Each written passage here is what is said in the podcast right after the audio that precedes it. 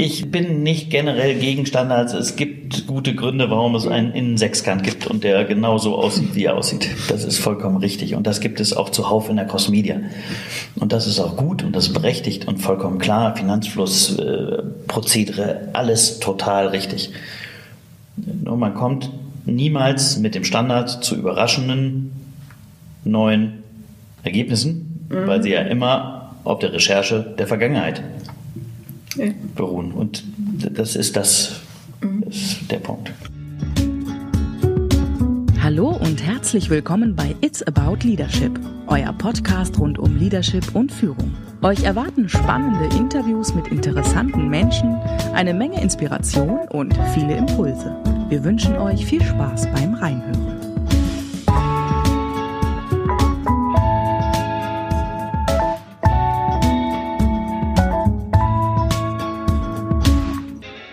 Hallo zusammen. Das nächste Interview ist da und heute habe ich Markus zu Gast. Markus Biermann ist Gründer und geschäftsführender Gesellschafter von Cross Media. Das ist eine Mediaagentur mit Sitz in Düsseldorf. Die gibt's in der Zwischenzeit seit über 20 Jahren und die ist auch ganz schön gewachsen. Als ich das Unternehmen das erste Mal kennengelernt habe, da hatten die, glaube ich, so, boah, das waren auf jeden Fall unter 40 Mitarbeiter. Damals hat mein Mann angefangen, da zu arbeiten. In Klammern so viel dazu, dass ich vielleicht ein bisschen befangen bin, Klammer zu. Ähm, und in der Zwischenzeit sind das so um die 300 Mitarbeiter plus minus an unterschiedlichen Standorten, die sich um das Thema Media kümmern und auch noch um ganz andere, viele innovative Dinge drumherum. Also von der klassischen Mediaagentur hat sich da auch ganz viel getan in der Zwischenzeit.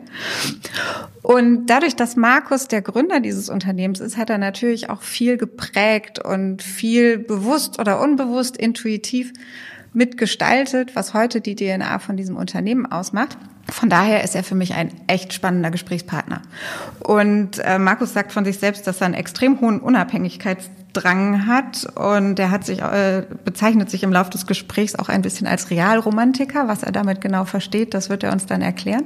Was aber eben auch noch zusätzlich sehr spannend ist, also neben der Person Markus und der Art und Weise, wie er das Unternehmen geprägt hat durch sein Handeln und durch seine eigenen Überzeugungen, schlagen wir am Ende auch noch einen echt großen und tollen Bogen ähm, über, da, über die Person, das Lenken, Führen, Gestalten eines Unternehmens bis hin zu den tatsächlich noch unbeantworteten gesellschaftlichen Fragen, die für Markus schon ich würde mal sagen, so ein bisschen auf der Seele brennen. Also diese Frage, wie gehen wir mit dem Thema Automatisierung und Digitalisierung, den Auswirkungen auf den Arbeitsmarkt um? Hm, wie kann man vielleicht auch solche manchmal auch ein bisschen niedlich wirkenden Diskussionen rund um das Thema Purpose nochmal in ein anderes Licht drücken und ähm, wie kann man auch dauerhaft da in einem Wettbewerb bestehen? Ähm, viele, viele spannende Aspekte, die da drin sind. Und ich würde euch vorschlagen, hört einfach rein, hört genau hin, da steckt echt viel Futter drin. Und ich habe schon fast ein bisschen bedauert, dass uns am Ende dann die Zeit ähm, irgendwann mal zu Ende gegangen ist und wir das Gespräch dann doch zum Ende führen mussten. Bevor ihr reinhört, noch eine Kleinigkeit in eigener Sache. Und zwar haben wir uns größenwahnsinnig, wie wir sind, für den Deutschen Podcastpreis beworben. Und innerhalb dieses Podcastpreises gibt es ein Publikumsvoting. Das heißt, wenn ihr möchtet, wir würden uns riesig freuen, könnt ihr dafür uns abstimmen und äh, vielleicht dazu beitragen, dass wir innerhalb dieses deutschen Podcastpreises irgendwie ähm, bisschen was erreichen können. Also wir würden uns sehr freuen über jede Stimme und äh, fügen euch den Link in den Show Notes bei, wie natürlich auch noch ganz viele andere Links zu unserem Gesprächspartner heute, Markus Biermann, und allem drum und dran, was wir heute so in diesem Gespräch besprochen haben. Viel Spaß beim Zuhören. Von daher erstmal herzlich willkommen. Schön, dass du da bist. Und, Vielen Dank für die ähm, Einladung. Sehr, sehr gerne. Ich starte mal mit der ersten Frage, nämlich der, ähm, wo kommst du gerade her? Oh, ich komme direkt aus dem Büro. Mhm. Und äh, nachdem ich zwei Tage in München war, ähm, komme ich jetzt aus dem Büro und hatte heute Morgen ein Gespräch mit zwei weiteren Geschäftsführern und äh, einem neuen Mitgeschäftsführer einer neuen Company, und äh, ja, das war sehr gut. Sehr schön. Ähm, jetzt versuch doch mal denjenigen, die dich nicht kennen, äh, zu erklären, wer du bist, wie du dahin gekommen bist, wo du heute bist, was dich ausmacht. Erzähl mal ein bisschen. Ja, äh, weite Fragestellung. ja. ne? ähm, ja, mein Name ist Markus Biermann. Ich bin Mitte 50, bin aus Bochum gebürtig, in Witten aufgewachsen, habe drei bis fünf Kinder und äh, bin äh, in Düsseldorf frisch verheiratet. Ähm, ich habe äh, mein Abitur in Witten gemacht mit einer relativ bescheidenen Note, habe danach nicht das Studium gewählt, sondern ähm, die Ausbildung, was ein großes, mein erster Glücksmoment war. Ich war bei der WAZ und habe dort eine Ausbildung gemacht und äh, das war so das erste Mal in meinem Leben, dass ich gebraucht wurde, so richtig. Das war Rasenmähen.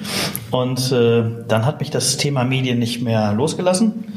Hab äh, Kommunikationswirt äh, im Abendstudium absolviert, bin Kommunikationswirt und äh, habe dann den Weg in die Media gefunden, habe dort unterschiedliche Stationen hinter mich gebracht und als ich dann merkte, dass ich eventuell geeignet sein könnte, in irgendeinem größeren Konstrukt Geschäftsführer oder ähnliches zu werden, war mir klar, dass ich das nicht wollte.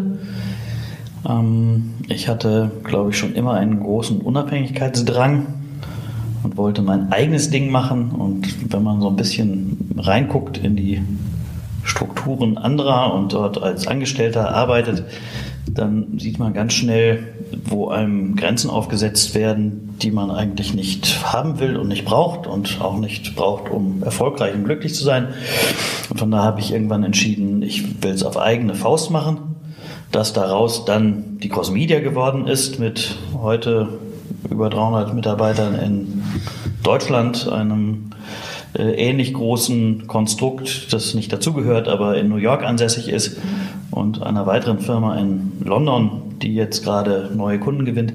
Das war nicht absehbar, das war nicht äh, als Ziel formuliert, das war einfach nur ein, äh, vielleicht ganz viele Glücksmomente aneinander, ganz viele Leute, die einem mitgeholfen haben, die sich für die Sache äh, entschlossen haben und an einem Strang gezogen haben. Wie hast du das gemacht? So dieses, äh, die Leute finden, beziehungsweise den Schritt dann auch zu machen? Gibt es keine klare Antwort drauf. Ich glaube, das ist ein Sammelsurium äh, von äh, Dingen, die dann in die Karten gespielt haben. Ich glaube, äh, gestartet hat es wirklich damit, dass ich gesagt habe, ich bin eigentlich ein Mann für die zweite Reihe. Ich hatte gar nicht den Anspruch, derjenige zu sein, der seinen Stempel überall aufdrückt.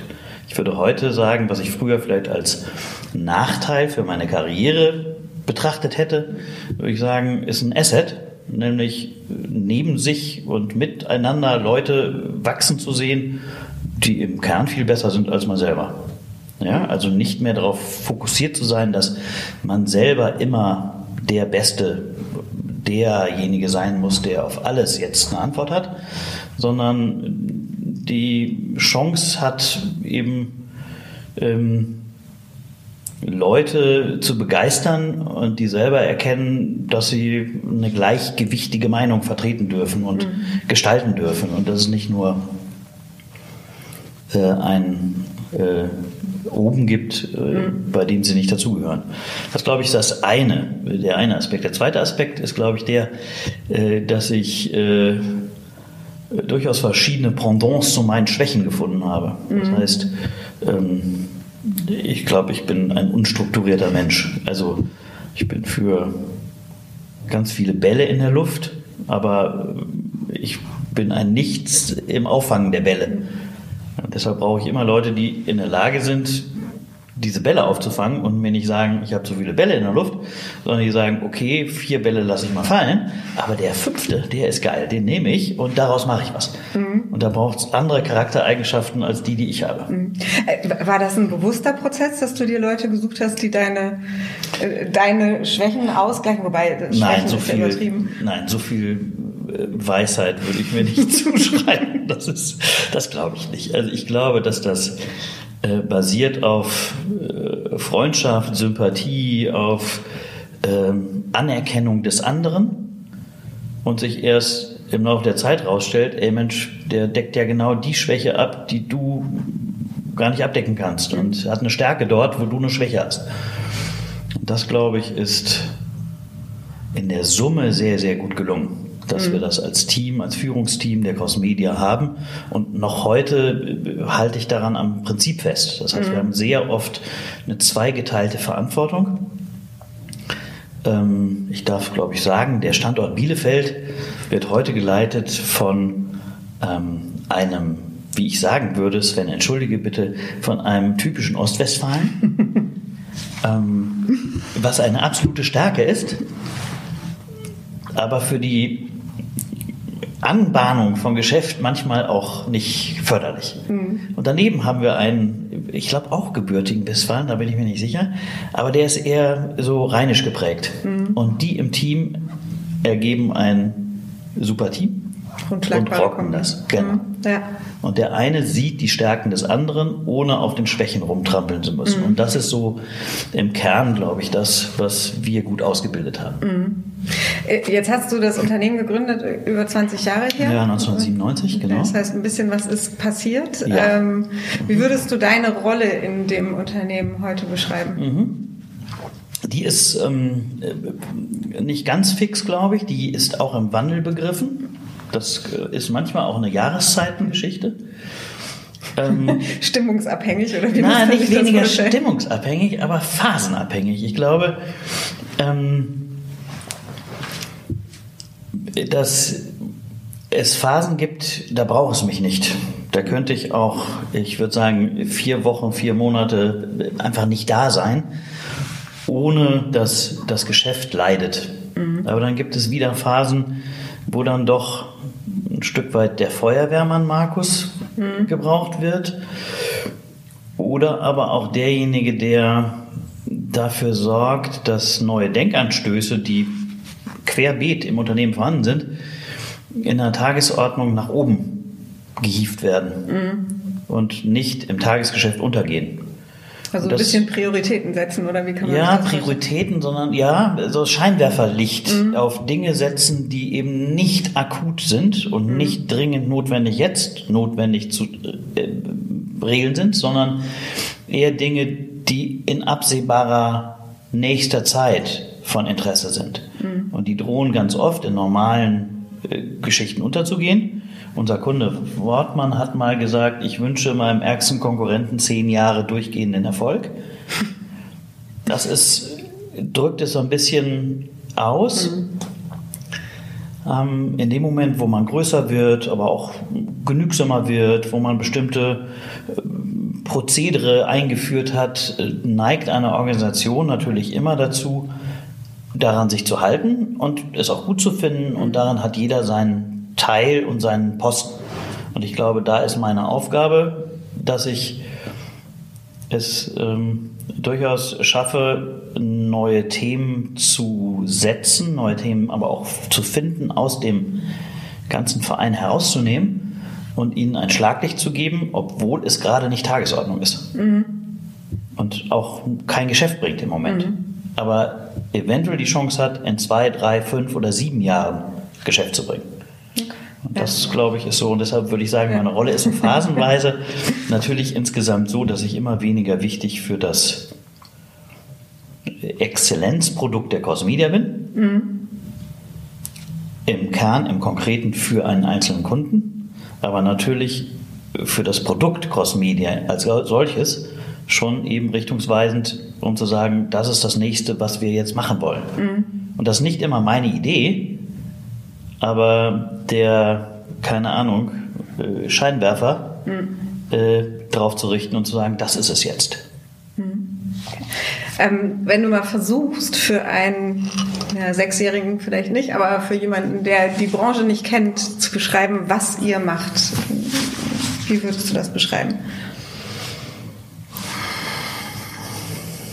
Lange Pause für einen Sechsjährigen. ja, nehmen wir mal den 18-, 19-Jährigen.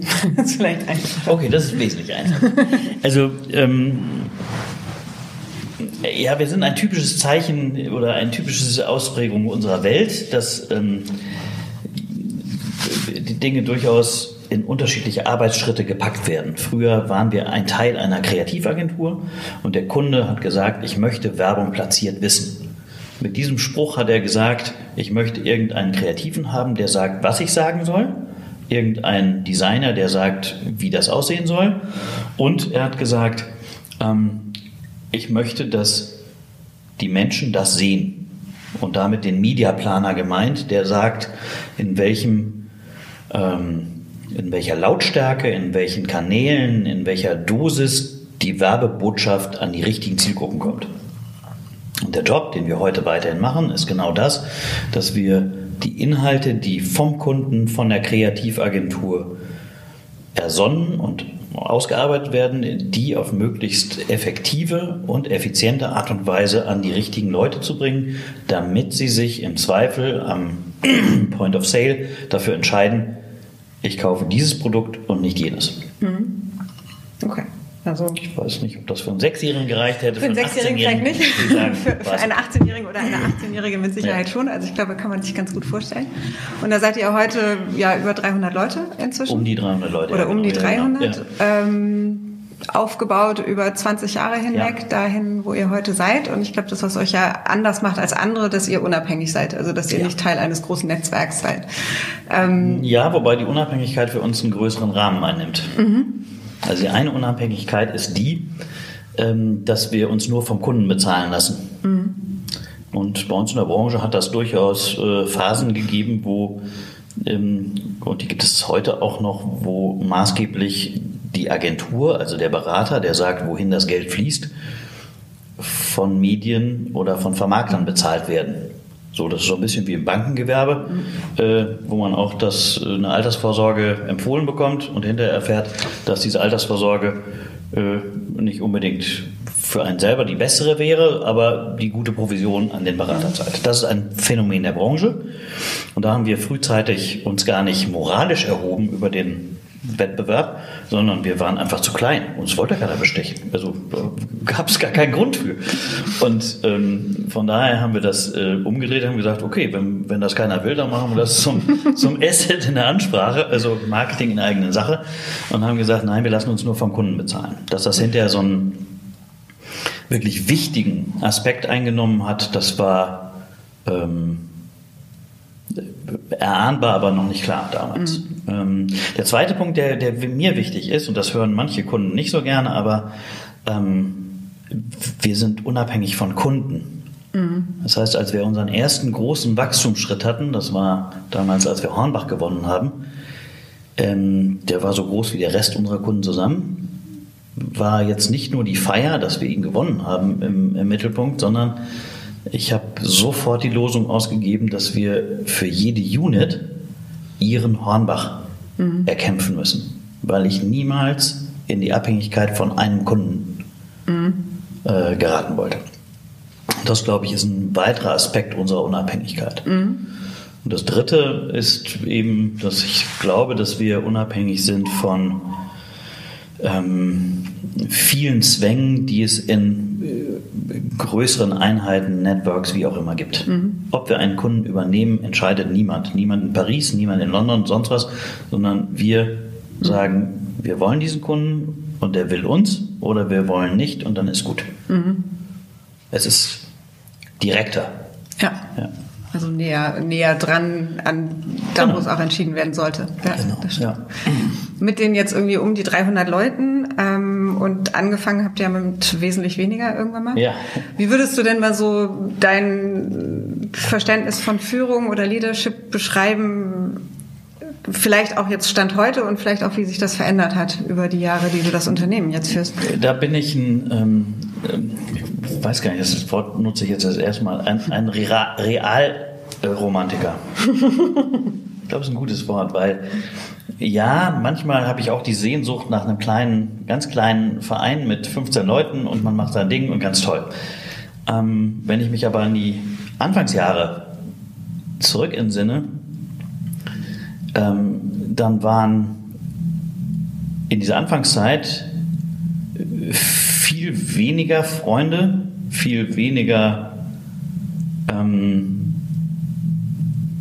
wirklich ganz gute, sehr, sehr gute Leute mit an Bord, als ich heute behaupten würde, dass es so ist mhm. bei uns heute. Das heißt, mit, der, mit dem Wachstum ist eine Bandbreite dazugekommen von Leuten, die alle was Unterschiedliches können mhm. und die man bei unterschiedlichen Sachen zu unterschiedlichen Dingen eben befragen kann und die eine Meinung haben und nicht einer von 15, 20 oder 30 ist, sondern einer von um die 300. Mhm. Und in diesem Kreis bewegen sich sehr, sehr viele, die richtig gut sind.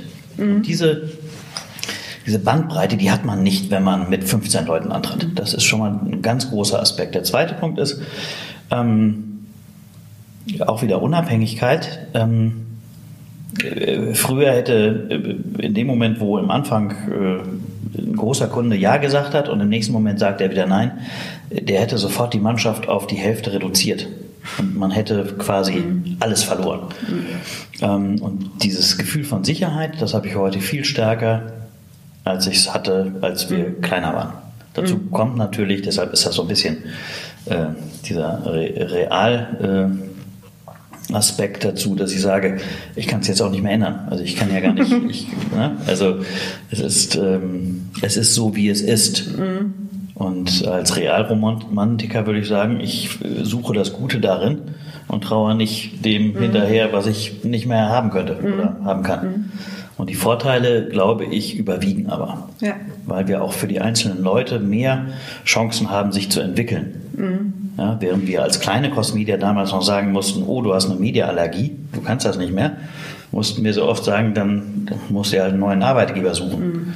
Wenn heute jemand sagt, boah, ich kann dieses Mediageschäft nicht mehr leiden, dann würden wir mit dem erstmal sprechen und sagen, was kannst du denn leiden? Also, was mhm. ist denn dein Asset und was willst du denn? Und plötzlich kommen da Dinge raus, wo wir entscheiden können, hm, das könnte ein neues Modell sein, was in die Zukunft passt und wir wollen das gerne und passt zu uns und der Typ ist gut oder die Typin und dann machen wir es halt. Mhm. Was ist dir denn wichtig in, äh, in Bezug auf, also ich, ich versuche die Frage jetzt mal irgendwie mhm. sinnvoll zu stellen. Ähm, ich glaube, ob du möchtest oder nicht, hast du ja das Unternehmen schon sehr stark geprägt, ne? In den das 20 Jahren. Ja, genau. Und ähm, was ist dir persönlich denn wichtig, auch wenn es darum geht, die Menschen untereinander, Zusammenarbeit, wie mhm. das funktioniert? Was sind so die Dinge, die für dich wichtig sind? Äh, ich glaube, ganz, ganz wichtig ist, das ist eben schon angeklungen, äh, so eine ähm, Schwächentoleranz. Mhm. Also vom Grundsatz her mag ich schon keine Menschen, die sagen, das Glas ist äh, halb leer. Ähm, und das ist, glaube ich, ziemlich durchgesetzt im Unternehmen. Ich will, dass die Leute die Stärken aneinander sehen und die nach vorne pushen und über die Schwächen hinwegsehen. Mhm. Das hat viel dann auch mit Toleranz zu tun und natürlich gibt es da auch eine Schmerzgrenze.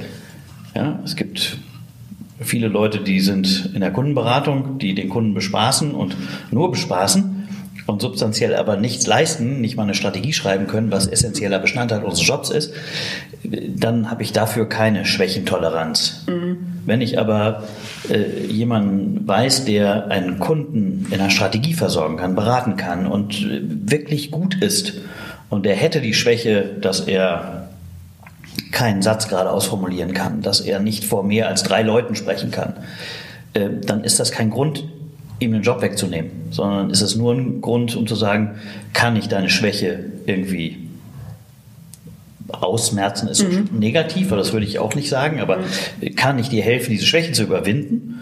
Oder was können wir tun, um diese Schwäche gar nicht erlebbar zu machen? Mhm. Dass sie gar nicht relevant ist. Dass sie gar nicht ja. relevant ist. Ja. Ja, und da würde ich schon sagen, das ist ein äh, großer Punkt innerhalb der Cross Media, mhm.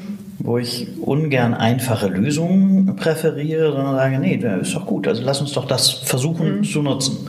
Das, glaube ich, hat sich sehr, sehr weit durchgesetzt und ich würde immer sagen, dass ich äh, immer offen bin für was Neues. Mhm. Ähm, wo wir eben den Themen durchaus eine Chance geben ähm, aber äh, es bedarf auch viel Arbeit, diesem neuen ähm, eine Entwicklungschance zu, ge Chance zu geben. Also ganz oft sage ich in Perspektivgesprächen neuen Leuten, ähm, man mutet denen auch was zu. Mhm. Also, ja, also, dass sie zwar vielleicht eine gute Idee haben und auch gut passen könnten, aber Sie müssen schon anerkennen, dass wir als Team anders funktionieren, als Unternehmung anders mhm. agieren. Und von daher sind wir nicht unbedingt bei der schnellen Lösung, sondern durchaus mhm. bei langwierigen Überlegungen. Das Positive daran würde ich aber immer sagen, wenn sie denn dann abgeschlossen sind, dann sind sie auch gut. Mhm. Und so richtig gut, dass keiner mehr fragt, brauchen wir das oder brauchen wir es nicht. Mhm. Und dafür gibt es, glaube ich, viele Beispiele innerhalb der Crossmedia. Das ist nach außen hin nicht ganz einfach zu vertreten, mhm. gerade bei Leuten, die von draußen raus, drauf gucken und vielleicht reinkommen wollen. Ähm, aber ich bin da ähm, sehr zufrieden mit uns. Also, weil das immer auch ein Auseinandersetzen ist, Leute mitnehmen, dafür zu sorgen, dass sie verstehen, warum wir bestimmte Prioritäten setzen, intern dafür zu sorgen, dass das angenommen wird. Mhm. Und ähm, hat alles wenig mit Druck zu tun, sondern eher mit Gestaltungswillen und wachsen lassen. Wachsen lassen. Mhm kleinere Nuancen einzunorden oder einzuprägen und dann ist gut. Mhm. Was aber wahrscheinlich dann manchmal dazu führt, dass manche etwas ungeduldig werden, weil das Wachsen Absolut. lassen dann Absolut. länger dauert, als sie sich das genau. wünschen. Aber tatsächlich bin ich gerade in den letzten Tagen immer wieder davon bestätigt worden, den Leuten das zuzumuten. Mhm. Weil selbst die Zumutung für jemanden, der glaubt, dass er gerade Geschäftsführer ist, und diesen Job auch ausfüllt, ihm trotzdem erstmal zu sagen, nö, mach mal auf Halten. Mhm. Du bist nicht der Geschäftsführer, sondern du bist erstmal der stellvertretende Geschäftsführer und dann mal gucken, wie das so weiterläuft. Ist eine Zumutung, ist ein ganz langer Prozess bei uns.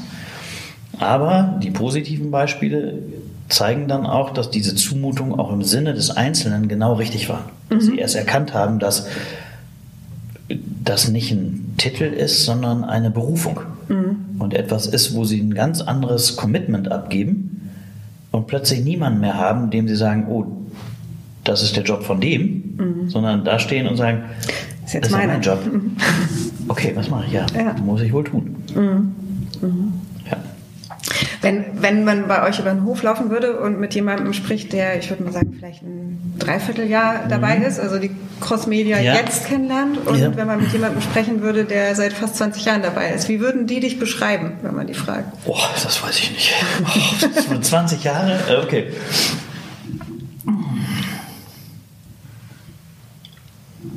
Boah, kann ich irgendwie einen Umschlag zurückgeben oder so? Ein Joker. Ich will einen Joker.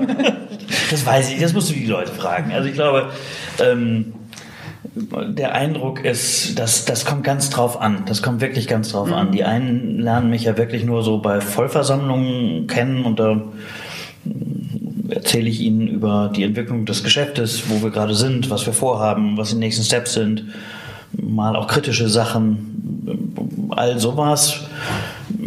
Da werden sie äh, positiv eher darüber berichten, dass man weiß, wie es um den Laden aussieht und wie es ist und so.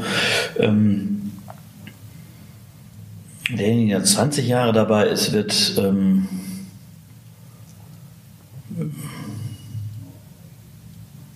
ja, wird vermutlich ähm, darüber sprechen, dass es eben etwas anderes ist, hier zu sein, in der Führung zu sein oder mhm. mit am, im Team zu arbeiten, als es woanders ist. Mhm. Sind wirklich aber auch die Leute, die vielleicht mal weggegangen sind und zurückgekommen sind, mhm. die dann aus den richtigen Gründen zurückkommen ähm, und einfach festgestellt haben, dass das, was wir ähm, propagieren, wofür wir stehen, dass das tatsächlich so ist und sie es erst dadurch erfahren, weil ganz oft fangen bei uns die Leute an mit dem Trainee und dann kommt nach fünf Jahren, sechs Jahren, ich muss mal was anderes sehen, weil ich weiß ja gar nicht, ob das stimmt, was ihr alle so erzählt, dass ihr so toll seid. Ich kenne ja keine andere Firma. Und dann haben wir öfters mal Abgänge und da gibt es eben solche und solche. Die einen, die kommen wieder, äh, andere, die sagen, ja, war schon anders, aber woanders konnte ich schneller Karriere machen. Gibt es unterschiedliche Sachen, ja. Was würdest du denn sagen, ist so anders bei euch, wenn du es jetzt mal irgendwie versuchen müsstest zusammenzufassen? Ähm, ich glaube, ich kann das gut an einem Beispiel wiederbringen. Ähm, wir hatten vor drei Wochen einen wirklich sehr, sehr großen Pitch. Pitch ist eben eine Ausschreibung. Wir gehen zum, oder der Kunde lädt uns ein, schickt seine Aufgabenstellung und wir treten in den Wettbewerb von drei, vier, fünf, sieben anderen Agenturen. Und ähm, wir hatten äh, in diesem Pitch ein Personal, äh, wir brauchten nochmal einen erfahrenen Kopf, haben jemanden geholt von einer anderen Agentur, der gerade frei war, äh, 20 Jahre Mediaerfahrung und äh, er hatte nur einen Job dabei zu sein, mal Fragen zu stellen, zu gucken, ob es geht und so weiter. Und im Feedbackgespräch ähm, war wirklich erstaunlich, weil ähm, für jemanden, der in einem sehr strukturierten Laden ist, hat, ist die Kontrolle dadurch gewonnen, dass Listen abgearbeitet werden. Mhm. Wer macht wann bis wann und das ist das und so weiter. Und dann kannst du Rügen erteilen und du kannst sagen, das war nicht gut und das ist nicht gut und das ist nicht da. Und äh, so funktioniert es bei uns nicht. Und das Zitat war, also am Donnerstag, Montag war die Präsentation, am Donnerstag davor sagte diese Person, ich habe nicht sehen können, dass daraus ein Auftritt wird, wie er geworden ist. Ich habe gedacht, wir schrubben das ganze Wochenende und äh, heilloses Chaos. Aber eigentlich wusste jeder sehr intuitiv, dadurch, dass wir uns jeden Tag getroffen haben, jeden Tag geguckt haben, wo hat wer Fragen und ihn dann hat machen lassen und seine Verantwortung wahrnehmen, dass am Freitagabend wirklich alles auf einem Nullpunkt 9,8 Niveau war und nur noch der Samstag, nee, der Sonntag genutzt wurde für drei, vier Stunden, um es in eine Präsentation mhm. zu packen. Und das beschreibt es, glaube ich, ganz gut, dass wir ungern jemandem sagen, das ist dein Job, mach das bitte, sondern manche würden sagen, verklausuliert, ihn dahin leiten, dass er selber sieht, dass es sein Job ist. Mhm. Ja, und er mhm. kennt, ey, das ist geil, das ist, macht ja Spaß, das ist meiner, mhm. also das mache ich. Und das ist natürlich etwas, wo bestimmte Leute eventuell sich sogar versteigen zu sagen, oh, die Crossmedia hat eine Führungsschwäche, weil die sagt mir nie ganz genau, was ich tun soll. Mhm. Ich es aber im, im, Prinzip oder als Prinzip lebe und sage, äh, du musst schon sehen, was, was Ambach ist. Ja? Also das Auge des Bauern macht die Kühe fett. Und das ist so ein Leitspruch, so ein, so ein äh, Ding, dass du sagst, ey, kümmere dich, ist dein Kunde, mach das. Wenn das nicht funktioniert, du musst dich kümmern. Es gibt niemanden, der äh, dir sagt, äh, oder äh, den du dann sagen kannst, ey, regel das für mich. Mhm. Und das merkt man eben auch. Das ist jetzt auch eine Geschichte mit dem neuen Londoner Büro. Das ist etwas anderes. Die mhm. sind gewohnt, Dinge eskalieren zu lassen. Mhm. Das ist eine probate Praxis. Man hat das Gefühl, man kommt argumentativ gegen den vermeintlich Unterstellten nicht klar. Also geht man mit seinen schwachen Argumenten zum stärkeren Vorgesetzten von dem. Und dann kriegt man das, was man will. Das funktioniert bei uns nicht.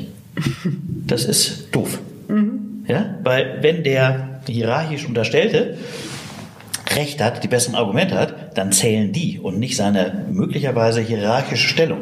Mhm. Ja? Und das ist, glaube ich, ein ganz großer Unterschied. Mhm. Und mir kann ein Trainee sagen, dass mein Gedanke gerade absoluter Bullshit war. Das ist vollkommen okay. Mhm.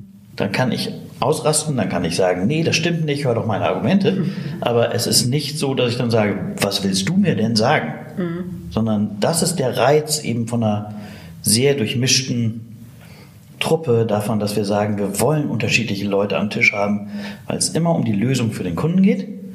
Und die kriegt man so am besten hin. Mhm. Und nicht nur nach Stereotypen Abarbeiten von, der Kunde wollte eine Zielgruppe, der Kunde eine Marktuntersuchung, der wollte das, das, das. Dass er das kriegt, ist logisch, das gehört zu unserem Job. Aber die richtige Lösung kriegt er dadurch, dass Sidesteps gemacht werden, dass Umwege gegangen werden, dass zwei Leute den Kopf zusammenstecken, die eigentlich im Prozess gar nicht miteinander vorgesehen waren zu reden. Und dadurch kommen gute Geschichten zustande. Mhm. Und das versuche ich zu kultivieren, ja. Mhm. Wie gut gelingt dir das, das auch zu kultivieren? Ähm, ich glaube gerade im Moment sehr gut, aber es gab auch Phasen, wo es nicht so gut war. Ähm, wo ich merkte, mh, hm, das ist jetzt hier sehr stereotype Lösung. Alles richtig, mhm. aber alles richtig ist so oft auch falsch. Mhm. Ja? Weil dann Dinge zu gleichförmig sind und so weiter und mhm. dem Kunden auch nicht helfen. Und äh, tatsächlich ist da das, was ich meinen Mitarbeitern auch sagen würde, das fällt nicht vom Himmel, sondern ich merkte, wir müssen uns darum kümmern. Mhm. Wir müssen die Leute wachrütteln und dafür sorgen, dass sie nicht nur die Lösung produzieren, die im Briefing steht, sondern dafür sorgen müssen, dass sie sich und uns und dem Kunden den Freiraum geben, zu sagen, das steht da drin, aber ähm, sie meinen doch was anderes. Mhm. Ja, also dieses zwischen den Zeilen lesen. Das mhm. ist, glaube ich, ein ganz, ganz wichtiger Punkt. Mhm. Wie also, kann man das jemandem beibringen? Also, wie, wie rüttelt ihr die wach, das zu tun? Das zwischen den Zeilen lesen? Sprechen, vorleben, ähm, ganz früh miteinander nicht in Closed Circles zu sitzen, sondern eben bei Kundenaufgaben unterschiedlichste Leute mit reinzunehmen mhm. in so ein, in die Lösung der Aufgabe. Mhm. Und nicht nach Standard vorzugehen. Die, die, der, der Ruf nach Standard, der ist total ausgeprägt, immer wieder. Gib mir den Standard, den ich abarbeiten kann. Aber das ist so, das ist, ich habe eine Standardallergie. Das ist einfach, das ist einfach doof. Ja, das sieht man hier gerade sogar anders. Du ganz offensichtlich eine Standardallergie hast. okay, Entschuldigung. Nein, alles gut. Ich bin nicht generell gegen Standards. Es gibt gute Gründe, warum es einen Innensechskant gibt und der genauso aussieht, wie er aussieht. Das ist vollkommen richtig. Und das gibt es auch zuhauf in der Crossmedia. Und das ist auch gut und das ist berechtigt und vollkommen klar. Finanzfluss, äh, Prozedere, alles total richtig. Nur man kommt niemals mit dem Standard zu überraschenden neuen Ergebnissen, mhm. weil sie ja immer auf der Recherche der Vergangenheit. Beruhen. Und das ist das, mhm. ist der Punkt. Ja.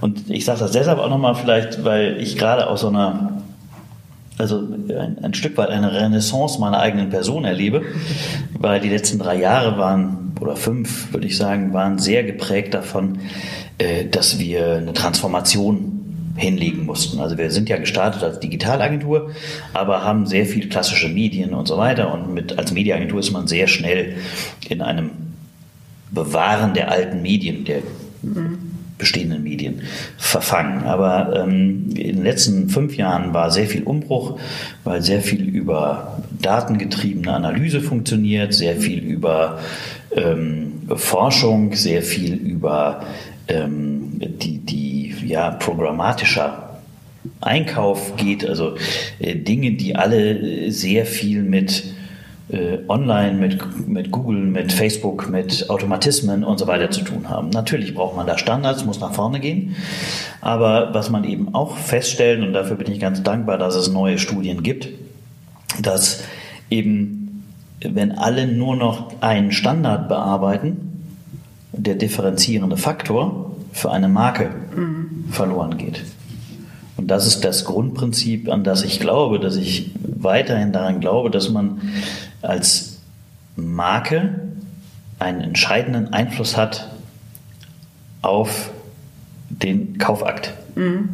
Den Leuten ist es nicht egal, was sie kaufen, sondern sie lassen sich durchaus gerne umgarnen von einer Marke und in der Entscheidung für eine Marke mhm ähm, dann entscheiden und nicht für äh, das billigste Angebot unbedingt.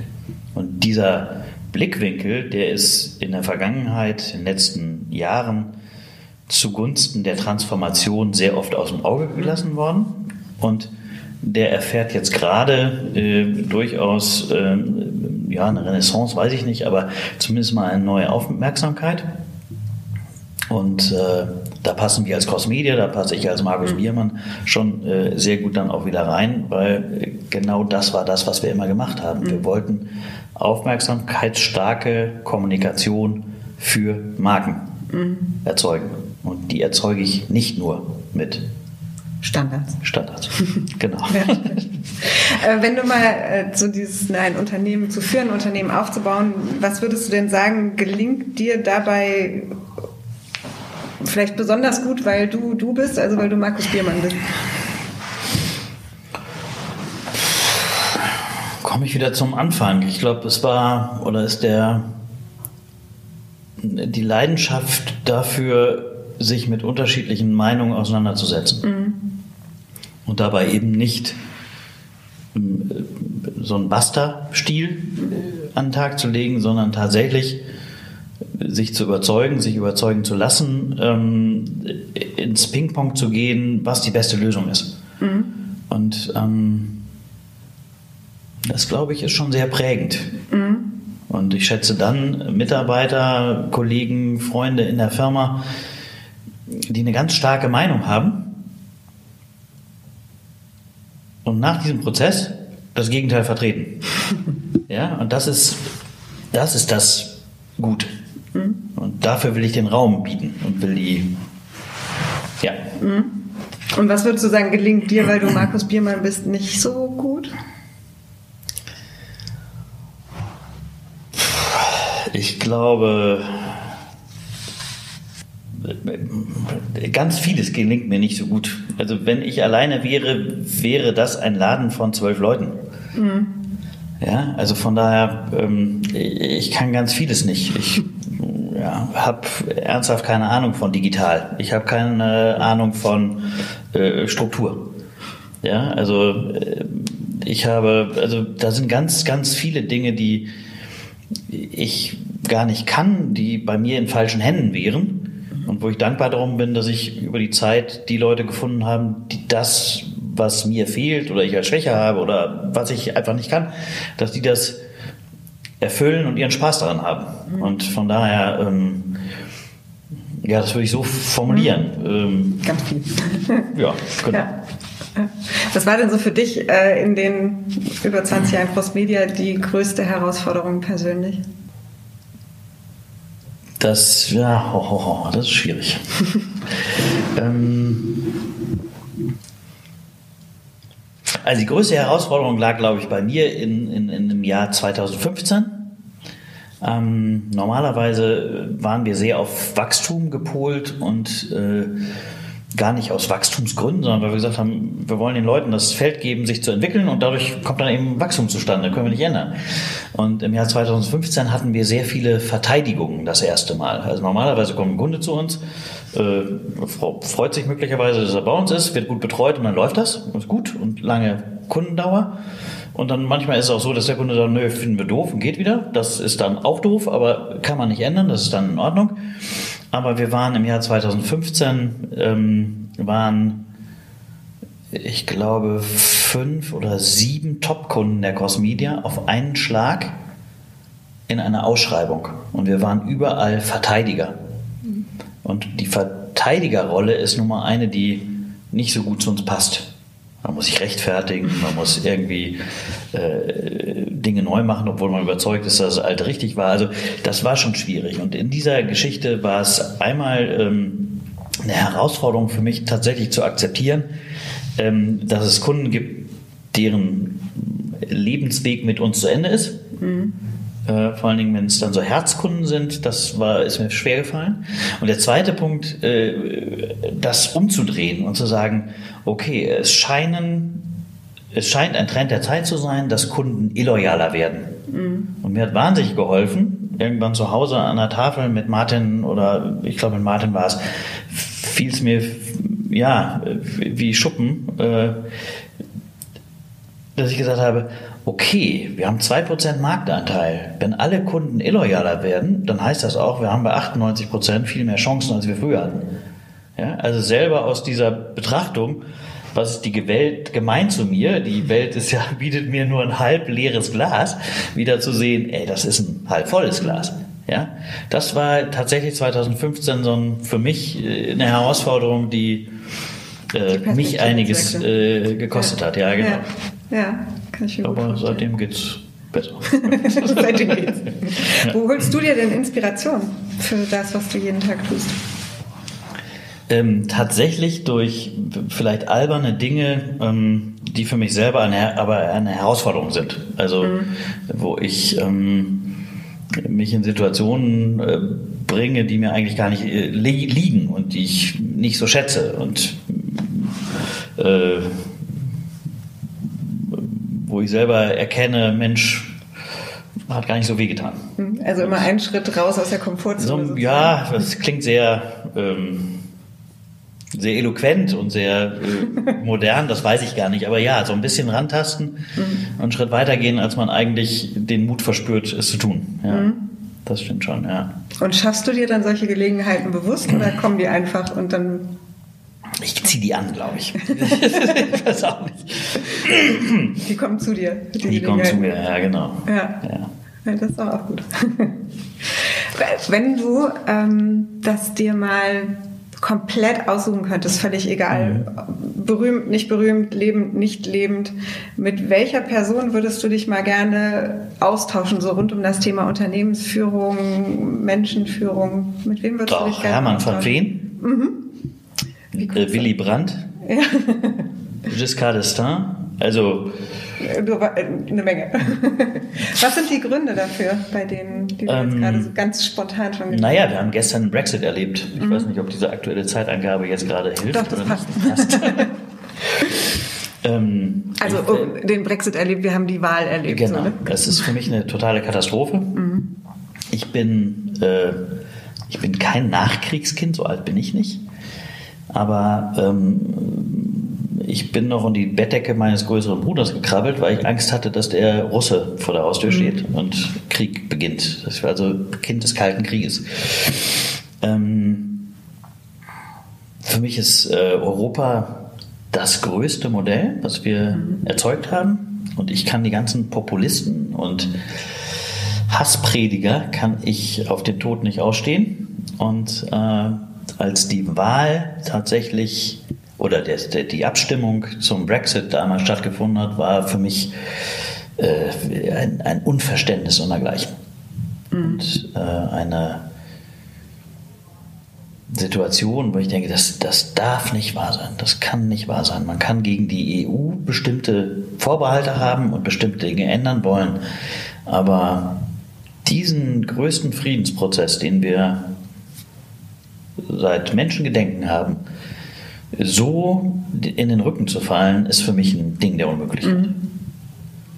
Und ähm, ja, von daher kommen Hermann van Veen und Willy Brandt natürlich. Mhm. Äh, ja. ja. Mit denen würde ich vielleicht nicht unter, über das Unternehmen reden, mhm. aber schon darüber, wie sowas zu erklären ist und mhm. ähnliches, ja. Ja, das ja. stimmt. Was ist so für dich die ähm die, ja, weiß nicht, so die Vision ist so ein großes Wort, aber mhm. was ähm, jetzt äh, leitest du selbst auch ein Unternehmen? Was ist so mhm. deine Vision? Wie werden Unternehmen zukünftig geführt?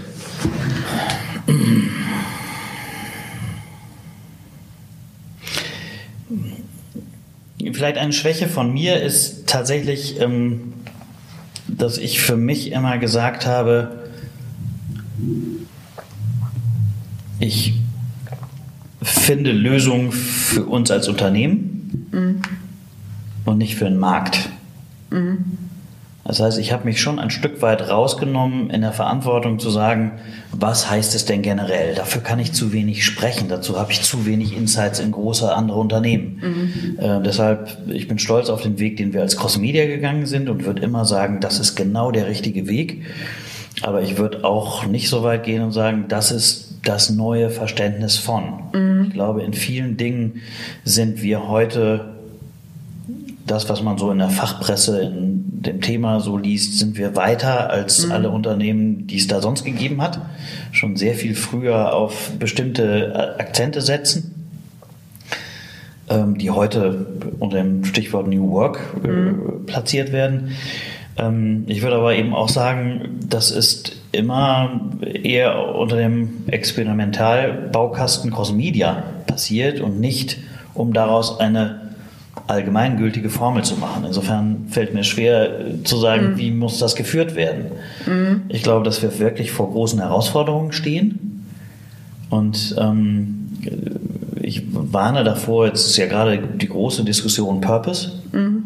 Mhm. Und natürlich schreien auch bei uns, aber auch in der Branche ganz viele nach Purpose. Und ich warne nur davor, äh, weil es heute schon für mich ein Greenwashing-Aspekt ist, dass Leute von sich aus behaupten, sie hätten einen Purpose oder bieten einen Purpose für ihre Mitarbeiter. Das ist, ähm, also auf den Zug würde ich ungern aufspringen. Mhm ich glaube, das, was im Moment diskutiert wird und zu Recht diskutiert wird, ist ein wirkliche gesellschaftliche Herausforderung, wofür wir nicht nur keine Lösung haben, sondern wir haben nicht einmal die Plattform, um Lösungen zu diskutieren. Das heißt, wenn ich mir die Diskussion um Grundeinkommen mir anschaue, dann bin ich auf der einen Seite auch so, dass ich sage, nee, wer nicht arbeitet, kann kein Geld verdienen. Das ist irgendwie komisch. Aber auf der anderen Seite, wenn wir keine Lösung dafür haben, dass wir in der Zukunft andere Jobs brauchen, dass wir einen wahnsinnigen Qualifizierungsbedarf haben. Wir dürfen keinen einzigen Erwachsenen unter 49 Jahren, ach, egal, mhm. ja, auf der Straße lassen. Mhm. Wir werden intelligente Leute brauchen, wir brauchen viele Menschen, wir brauchen Menschen in unterschiedlichen Funktionen. Und was da an Nicht-Lösungen läuft, das ist für mich beschämend. Mhm. Ja, also Leute, die äh, als Obdachlose äh, ein, ein Dasein fristen, was nicht menschenwürdig ist, dass wir Langzeitarbeitslose äh, zu viel noch haben und dass da nichts gelingen kann oder gelingt, das ist für mich das Problem. Mhm. Und äh, das ist nicht nur ein Problem, weil wir heute das Problem haben, sondern weil wir in Zukunft verstärkt damit weitere Probleme erzeugen. Mhm. Und Was zum Beispiel hast du da? Naja, also wir reden von Automatisierung in unserem Bereich. Bislang sind wir immer weiter gewachsen. Also die Automatisierung ist erstmal ein Thema, wo vermeintlich Jobs wegfallen. Aber gleichzeitig haben wir den Effekt, dass wir, um dahin zu kommen, noch ganz viele Leute brauchen und wir werden immer Menschen brauchen für bestimmte Tätigkeiten und bestimmte Bereiche. Und wenn wir die nicht qualifizieren und nicht dazu bringen, Freude an dem zu haben, was sie dort tun und nicht ein Lebensminimum zu verdienen, Lebensminimum ist Quatsch, also ein, ein wirklich gutes Salär zu verdienen, dann äh, funktioniert die gesamte Gesellschaft nicht mehr. Mhm. Und, und das ist etwas, wovor die Politik, glaube ich, oder wo es keine Plattform gibt, das zu diskutieren. Und mhm. dieses bedingungslose Grundeinkommen ist eine Diskussion, die in Deutschland irgendwie am Rande geführt wird, aber eher sofort wieder in Schubladen kommt und sofort äh, hervorruft, ähm, Nein, wer nicht arbeitet, darf nichts verdienen. Mhm. Aber tatsächlich ist es ein, ein Problem, das wir nicht im Ansatz diskutiert haben. Mhm. Und wir müssen es aber lösen. Mhm. Ja, wir müssen es auf der einen Seite lösen, weil wir nicht jedem alles versprechen können, weil wir sind im internationalen Wettbewerb. Das heißt, der Wirtschaftsstandort Deutschland ist davon abhängig, dass wir unsere Leistungen im globalen Wettbewerb an den Mann bringen. Das heißt, wir brauchen qualifizierte Leute, wir brauchen neue Lösungen, Innovationen, ähm, Engagement und so weiter. Das geht nicht immer nur mit, wir liefern jedem alles. Und auf der anderen Seite müssen wir aber auch dafür sorgen, dass wir ja, es niemandem zumuten können, drei oder vier Jobs machen zu müssen, mhm. ja, um seine Wohnung zu bezahlen. Mhm. Da finde ich die angestoßenen Diskussionen sehr richtig. Ich finde, es gibt noch keine Plattform, mhm. wüsste aber auch nicht, wie sie aussehen sollten. Mhm. Ähm, aber sie gibt es nicht. Aber ich warne davor, heute sich einfach mit einem Purpose Greenwashing mhm. zu begnügen, weil das ist nicht die Lösung. Mhm. Man wird für die Zukunft Dinge angehen müssen, die nicht leicht von der Hand gehen. Ja. Und das ist so ein bisschen das, wo ich glaube, dass wir noch viel Umbruch erleben werden. Mhm. Ja, spannend. Also ich habe tatsächlich das so äh, Purpose-Diskussion auch schon immer sehr skeptisch gesehen, weil mhm. das für mich etwas ist, wo auch ähm, tatsächlich, ich sagen würde, für seinen, den, für den Sinn, den jemand in seiner Arbeit sieht, ist schon jeder auch immer noch selbst verantwortlich mhm. und beziehungsweise hat auch seinen ganz individuellen Sinn. Absolut. Das ist nicht das, was das Unternehmen entscheidet. Ähm, aber jetzt gerade mit dem, was du beschreibst, habe ich das tatsächlich so noch nicht betrachtet, weil das äh, vielleicht gerade auch ein bisschen eine Scheindebatte ist, die davon ablenkt, ja.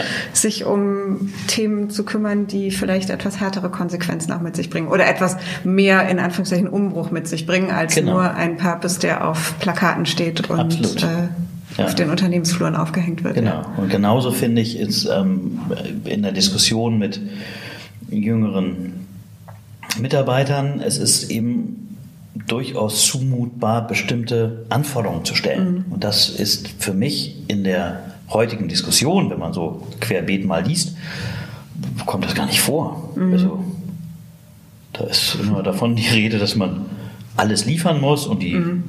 bestimmten Menschen dann ja auch gut ausgebildet sind und was zurückbekommt, aber ja, das ist ja zweiseitig, ich, ne? Es kommt ja, es geht ja, ja, in zwei Richtungen. Genau. Und das ist zum Beispiel das Thema Flexibilisierung der Arbeitszeiten, habe mhm. ich mich vor unsere Leute gestellt und habe gesagt, wir haben ganz, ganz unterschiedliche Modelle in der Vergangenheit schon gehabt, seit Jahren. Wir haben einen hohen Anteil von Müttern, wir haben einen mhm. hohen Anteil von äh, Vätern, die auch, was weiß ich, nur vier Tage arbeiten, was auch immer. Wir haben für jeden Erdenklichen jede Lösung. Und wir mhm. bringen auch Lösungen für Leute, die erst gerade morgen anfangen wollen. Mhm. Ja, wenn jemand zu uns kommt, ich sage, ich kann nur dann und dann und dann versuchen wir eine Lösung hinzugucken oder wir sagen, nein, wir können es nicht, dann geht es auch nicht. Mhm.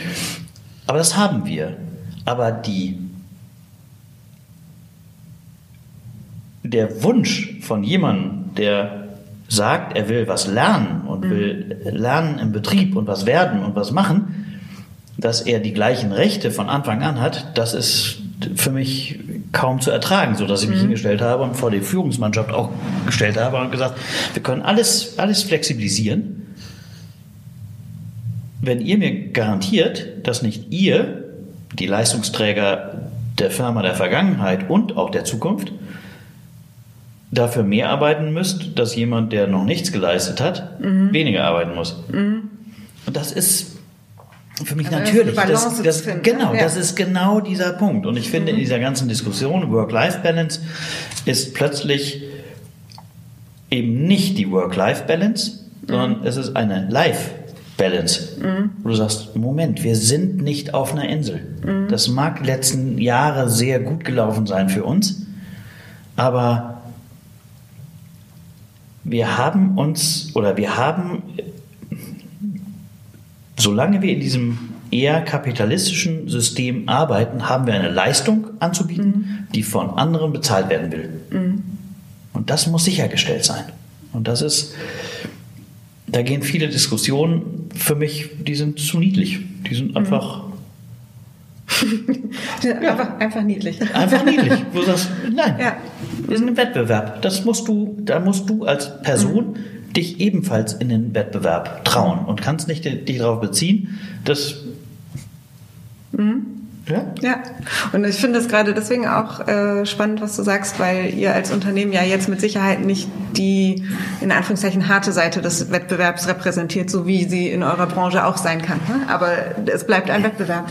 Und es bleibt ein Wettbewerb. Ja. Und ich muss gute Gründe aufbauen, mhm. warum ein Kunde sagt, ich gebe das Geld lieber bei der Cosmedia aus als woanders. Mhm. Und das ist kein einfacher Job. Also ja. das ist nicht äh, eine gemähte Wiese mhm. äh, mähen, sondern das ist harter Job jeden mhm. Tag.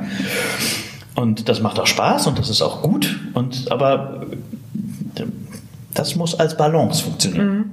Ja. ja. Das stimmt. Ähm, ist äh, leider ein bisschen als abschließende Frage, äh, ja. auch wenn ich gerade total lange noch gerne weiter diskutieren würde. Okay. Ähm,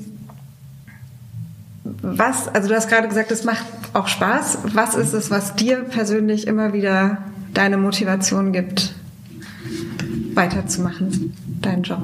Tatsächlich auch eine Außensicht, dass ich ähm,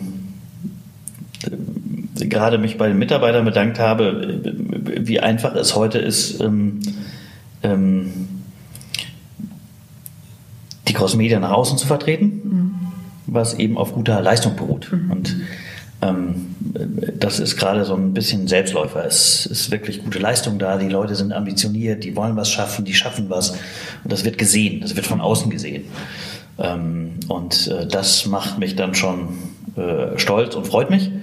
Und ähm, was ich aber, worin ich aber immer wieder bestätigt werde in der langen Zeit, kann man das sagen, mhm. dass es immer wieder neue Leute gibt, die was leisten wollen, die was erreichen wollen und mit denen man das dann kreieren kann. Mhm. Und das macht einfach Spaß.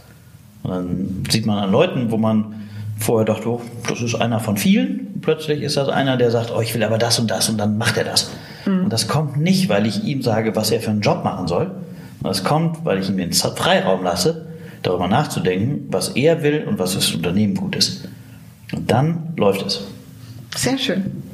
Das ist, finde ich, ein wunderbares Schlusswort. Von daher ganz herzlichen Dank für das Schlusswort und auf jeden Fall herzlichen Dank auch fürs Gespräch. Es hat sehr viel Spaß gemacht. Ja, mir auch. Vielen Dank und bis demnächst. Bis demnächst. Das war sie, unsere aktuelle Folge von It's About Leadership, euer Podcast rund um Leadership und Führung. Wir freuen uns auf eure Kommentare und Anregungen. Infos zu unseren Gesprächspartnern findet ihr wie immer in den Show Notes. Und wenn euch unser Podcast gefallen hat, dann hinterlasst doch ein Sternchen, ein Like oder ein Herzchen auf der Plattform, auf der ihr uns gerade hört. Bis zum nächsten Mal.